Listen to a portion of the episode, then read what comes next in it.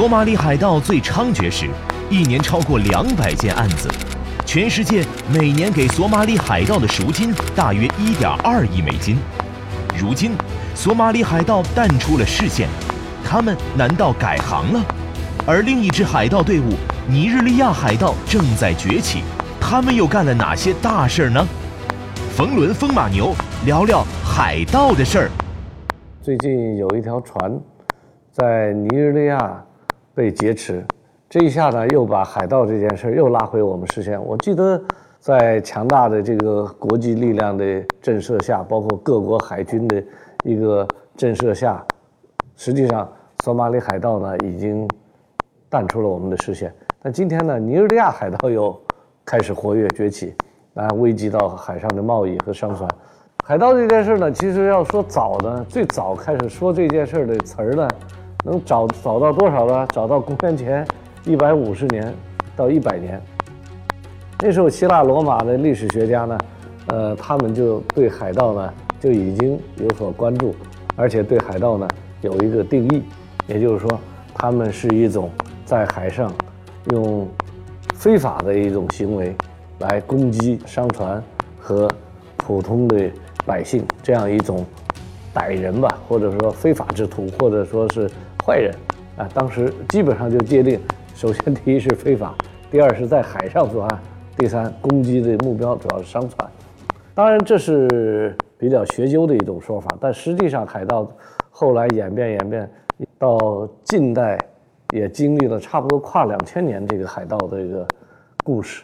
啊，以至于最后被好莱坞变成电影故事，似乎是非常浪漫的《加勒比海盗》的故事。啊，《加勒比海盗》实际上那段时间是非常短，在18世纪只有三十年左右的时间。那再往前呢，海盗的历史呢，实际上演变也非常之惊心动魄啊，也很复杂，甚至影响到很多世界的版图和利益格局的变化。说起来呢，最早成气候的海盗呢。是挪威人。今天我们看挪威人呢，是诺贝尔和平奖，但是其实这是海盗的后裔啊。第一波的海盗最牛逼的是挪威人、丹麦人，所以的话统称为维京人。所以那个时候他们控制了很大的一部分的北欧的一些地区版图，再往南一边到到了地中海沿岸，几乎都是他们来控制的。所以那时候一讲到维京人，讲到挪威人讲到这些人，大家实际上都心里都肝颤。那么在这之后起来的海盗呢，还有包括阿拉伯人，也有伊斯兰人，甚至有一部分是政府允许的，作为正式的海防力量的一个补充，还给他们发牌照，让他们去打其他国家的海上的武装力量。那么后来最大的海盗，我们知道的，实际上就是英国。英国其实也是一个海盗起家的国家。当然之前我们葡萄牙、荷兰人在海上都牛逼了一阵儿。那么到英国人成为海上霸权的时候，实际上也和海盗的力量的兴起有很大的关系。所以那个时候呢，国家的概念不像今天边界这么清楚。呃，政府也不是现代国家这种治理，基本上是国王。那个时候牛逼就谁有武装力量，谁就牛逼。那当然，在陆地上牛逼的是成吉思汗，啊，有马有刀。海上牛逼靠什么呢？靠船。所以这些地中海，包括太平洋、印度洋这边上的国家，包括北欧的一些国家，先后都是因为海。发展起来了造船业，而这些造船业，整个又刺激了海上的冒险，所以的话，海盗是一个非常古老的一个行当。有人曾细说，全英国就是一大群海盗，伊丽莎白就是最大的海盗头子。在这个自由与荣耀共重、炮声伴随海风齐飘的海盗黄金岁月，一批著名的海盗头子涌现出来。基德船长、黑胡子蒂奇、黑色准男爵罗伯茨等，都成为了海盗史上的传奇经典。随着现代文明、现代国家的兴起呢，海盗越来越被视为是一种犯罪的一种行为。但虽然是这么讲呢，但是其实在国家处理这件事情上呢，也很有意思。很少有国家把海盗在国内法律体系里作为一种犯罪，所以这样的话，也就是说，某种意义上刺激了海盗的这种犯罪行为。因为你抓住他，按照国内法，你很难定罪。所以的话，他又在公海上作案，而且攻击的呢又不是本国的商船，所以一些国家在国内法上呢不追究这些事情，以至于这些海盗呢。可以逍遥于国内法之外，同时国际社会对他们也无可奈何，所以在这种情况下呢，他获得了一个和陆地上不一样的犯罪和生存的空间。海盗呢，一般来说呢，也是由几个重要的家族来控制，或者几个团伙来控制，形成规模大。我记得在索马里海盗呢，有四大家族控制，啊。现在呢，他们的手段呢已经相对现代化。早先的时候呢，呃，在丹麦维京人时代啊，啊，在挪威人时代，在英国人时代，这些呢，海盗最多的时候呢，曾经都有几百条甚至上千条船，而且涉足海盗这些事儿的人得有几万人。现在呢，当然索马里海盗，我们往眼前看呢，他没这么大人了，但是他的装备。设施手段呢，却是有很大的一个不同。索马里海盗有很有特点，一个特点呢，就是这波海盗呢，只要钱不要命，他们对这些人票实际上不怎么伤害，所以索马里海盗还是以谋财呃为主，这是一个特点。第二一个呢，作案的半径呢，比原来要大大的。呃，延长了，因为现在技术手段更先进。原来呢，小船呢，跑个一二十海里，不到一百海里就歇了。那么现在它的船的机动能力呢，能跑到两百海里以外。原来呢，商船躲避海盗的方法就是说，走远点，咱惹不起，咱躲总可以。所以尽量离索马里海岸呢远一点，大概远个两百海里。你基本上就安全了，但现在不行。这帮孙子呢，他有个办法，他有一条相当于一个作战平台一样，有一个呃机动能力更强的一条大船，像个小舰队。然后他把这些机动的小船呢放在这个大船上面，等看到你的目标以后，他追随到这个目标以后呢，他把这个船放下来。所以他这个作业方法呢，已经是机动能力。和作案半径呢大大提高。第三一个呢，就是现在这些海盗也智能化了。怎么智能化呢？他们利用互联网来搜索他们的目标。就是说绑票呢，你得找一个肥的目标。你比如说有一条商船拉全土豆，你给人费劲巴力给绑了，那一船没啥东西，人船东不要了，因为船是买了保险的，有人赔钱，土豆不值钱，不要了。所以他们一定要有侦查清楚船的货物价值、船东背景、航线、时间，他都要研究清楚。而这个船上面有没有武装的护卫，他们情报越详细越好。所以现在这些海盗专门有一帮人，专门在互联网上，在一些船的信息比较集中的地方待着，天天研究这玩意儿。然后告诉你哪一个船过来了，他就找到他认为是最肥的目标的时候，然后就按照刚才的方式下手，这活儿就算完了。另外的活儿就开始了，就是谈赎金的这帮家伙开始谈赎金了。谈完赎金以后，他们账户上收到钱，就把这船放了。谈赎金的过程漫长，有的谈一年都没谈完。刚才我一开头讲的这个事情呢，目前还没解决。那么，怎么样来解救这个人质，同时把这个商船，呃，把它平安的把它接出来，给它，目前仍然在角力之中。这个结局我现在没法预判，但是我总是期待船员能平安回家，商船能够完好无损。当然，这些海盗也要手下留情。能捞点捞点，有个吃喝就行了，别太狠。历史上有名的海盗旗，熟知的骷髅加骨头形象，意思是快乐的罗杰。事实上，海盗旗的种类丰富，除闯荡名声以外，还有发布信号的功能。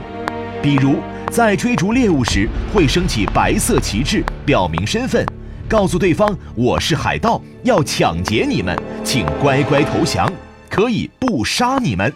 对方看到信号后，会降下自己的旗帜，表示屈服，以保住性命。但如果猎物拒绝投降，海盗船则会继续升起黑白两色旗帜，再次警告：如果你们再不停船投降，我们就要实施攻击。如果猎物继续逃窜，红色旗帜就会在桅杆飘扬，意思是一旦捕获，不留任何活口。根据史料记载，由于海盗旗的警示威慑作用，海盗船劫掠的过程中，真正遇到战斗的比例其实不超过百分之十。直到现在，一些西方国家的海军在通过赤道时，还保留着升海盗旗的传统。这背后是西方民族血液里无法割裂的海盗情节。为什么海盗这件事啊屡禁不绝呢？为什么索马里海盗有这么大干劲来折腾呢？实际上，这和当地的国家的经济社会发展情况有很大关系，另外也和这个当地的一个地理环境有很大关系。拿索马里来说吧，这个国家常年战乱，啊，经济啊崩溃了。人均 GDP 呢，四百美金左右，就是饭都吃不饱吧，大概这样一个情况。在这种情况下，如果出一趟海，那这个回报太高了。全球到现在为止，每一年被绑票勒索的赎金加起来都超过一亿美金。所以，就这么一个小小的地区，如果每年因为海盗，因为这些渔民出去偶尔干几票，能增加一亿美金的收入，所以这个地区 GDP 翻了好几番了，这个动力啊非常大。另外一个呢，这个地区地理环境很有意思。亚丁湾这个地方呢，船呢从这边走呢走苏伊士运河，都必须走这个相对狭窄的一个航道。如果来出来劫持这些船呢，又非常容易。也就是说，劫道的都是在要道地方。在咽喉的地方来作案的，所以这些海盗在这儿待着，又有这么个便利。你反正你有钱的人从我这过，而且你不得不过，我为什么不干这票呢？所以自然地理环境呢，又给了索马里海盗一个便利。再一个呢，就是索马里长期确实内战非常多，老百姓呢，他这个正常生活也没有，那干嘛呢？每天有一招没一招的，所以有一个大哥招呼说干一票就干一票。所以加上确实有一些大哥也比较能干，就招呼他们就去干。其实这些最底层的这些海盗，作为渔民，干一票一天也挣不了多少钱，几十美金而已。最后当然有一个原因，也就是说，索马里政府啊本身的腐败啊和一些基层组织官员，他们之间跟海盗是勾结而且分赃的。据研究，有一份资料很有意思。每次绑票拿来的赎金，在运作的过程中还有损耗，就要洗钱呢。他把这钱洗白。那么洗的方法呢？中间一般洗钱的损耗大概在百分之三十左右。所以这样的话，他算拿了一百万的赎金，看起来挺多，对吧？谈判赎金的分一点，地方贪腐再拿走一点。再发给干活的人一点，老板呢，也就是一些大哥呢，能拿个不到一半基本上也就这样。所以这个活儿也是一个靠很复杂的一个利益链条组织起来的一个生意。据说呢，甚至有一些公司把这个海盗的这个赎金收入，甚至可以包装成一个服务性收入，在资本市场还可以上市。当然我没有查到这家公司是什么，但是他们有人说可以这么做。所以世界上真是千奇百怪啊。所以人的智力可以用在非常阳光文明地方，也可以有时候把一些罪恶包装成一种现代商业的故事。这实在是匪夷所思。今天索马里海盗。慢慢的消失，原因是什么呢？首先呢，事儿惹大了，国际社会呢就开始管了。我看到一个视频，就俄罗斯的军舰打海盗，那真是猛！俄罗斯这个战斗的民族，远方当海盗出现的时候，那个就像一场大战一样，海军叮叮咣啷把这舢板啊就当着打靶，全给打飞掉了。另外呢，也有很有意思的一个原因，是商业力量把海盗呢改变了。这商业力量来自于两个方面。一个方面很有意思，有一个日本商人呢，他出于公益，有点像我们做社会责任公益，出于这样一个动机呢，深入到索马里海盗社会当中，劝诱他们，帮助他们做合法生意，告诉他们还有一种方法可以改善生活。他用他的这个诚意、坚持、执着和方法。使一部分海盗改变了他们的生活方式，用善和商业帮助他解决了一部分问题，所以这个日本人成为在索马里海盗这个和博弈的历史当中非常独特的一个故事。日本寿司连锁店老板木村清研究发现，店内的高价食用鱼尾鱼的渔场位于索马利亚的外海，但那里海盗猖獗，产量有限。他决定去挑战海盗，亲自向海盗们提议：与其当一个海盗，还不如当渔民赚钱来养活家人。他将自己的渔船借给海盗们，教导他们捕捉尾鱼的技术，并且帮助安装冷冻仓库以利保存。除了技术支援外，也建立了产销的管道。于是，索马里海盗们都转行做起了渔民，捕鱼去喽。另外一个呢，就是。国际用商业的力量来护航，出现了一批专业的护航公司，属于海上安保行业当中一个独特的一个门类。拿到这些牌照的护航公司呢，它有一个资格可以配枪，也就是说可以有一些轻武器。另外呢，这些押运人员呢可以上船，而且有些护航公司派上船的这些护航人员呢，身手特别好。你可能还没超，刚把枪拿出来，这边就一枪把你干了。这个力量兴起以后呢，实际上就变成市场调节了。市场调节是什么呢？海盗猖獗的时候，每走一条船从亚丁湾，大概要七万五到八万美金，就护航费一次。那么船东就要额外支付这个钱，就安全了。然后海盗少的时候呢，这个费用降到了三万以下。所以就变成市场调节，所以护航公司呢，一方面帮助这些船东遏制海盗，但是呢，遏制的太狠了，他们的生意又差，这很有意思的一件事情。我知道中国最大的远洋公司大概一年也走两三千航次啊，要从亚丁湾走，我们就算是三万美金一条，一年就是七千多万美金就出去了，如果是五万。那就是一两亿美金就出去了，专门给护航公司的钱。所以，如果开一间这个护航公司，拿到这个生意，应该是很大的个生意。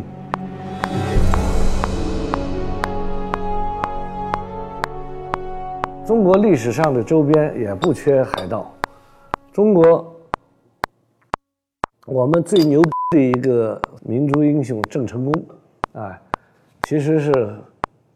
中国历史上最大的海盗家族的第二代传人，郑成功他爹有几乎上万条船可以调动，就调动的船啊，管多少人呢？十万人，是东南沿海当中最大的海盗。荷兰人当时也是海盗一强国，所以荷兰人占领了台湾，结果郑成功把荷兰人打跑了，变成了。汉族人就汉人又占领了台湾，实际上这是海盗为我们国家保住了一块疆土。哎，要说起来，今天海台湾是我们不可分割的一部分，我们很大程度上也要归功于当年的海盗，就是郑成功他爹。一些国家专门给海盗发许可证，啊，在欧洲啊，啊，发了许可证以后呢，实际上就允许他们在海上去袭击那些其他国家的商船和武装力量，作为本国的类似海军的一个补充。所以从这个角度来说，它也保护了本国的一些疆土，捍卫了本国的一些呃利益。从全球范围看呢，海盗在很多国家历史上都扮演过正面的事儿啊，比如说促进海上贸易。因为海盗这件事儿，它有两件，它有个难题，那个时候他哪有抢不到钱呢？那时候只能抢货呀，抢了货干嘛呢？你得卖呀，你不卖怎么办呢？你抢了一堆东西都自己吃了，所以要卖就得贸易，所以很多。海盗呢，都有一个贸易链条，他一边有抢这个团队，那时候赎金谈来谈去也谈的都是货物，有时候，啊，然后就把这些所谓赃物，这个货物有一个处理的通道，抢完以后，交给船厂重新刷漆，重新登记编号，插上从其他的旗帜，作为正常的贸易的商船，再开到另外一个国家去做贸易，所以。海盗在那个时代，推动了一些国家的海外贸易，促进了商业交流。所以世界上的事儿啊，都是手心手掌，有两面性，很难。我们当他说他坏的时候，我们可以说一百条坏；说他好的时候，总能捡出个一两条来。总之呢，世界现在不太平，而在这片大海当中，偶尔出没的这些海盗，虽然在电影上我们似乎看到几分浪漫。侠义和传奇故事，但是在现实生活中，他们却充满着血腥和残忍以及贪婪，对我们这个文明社会来说是一个癌症细胞，是需要我们用法治、用武装力量、用道义、用所有智慧加以剿灭的一种病毒。我期待我们的社会更健康，人民更加快乐。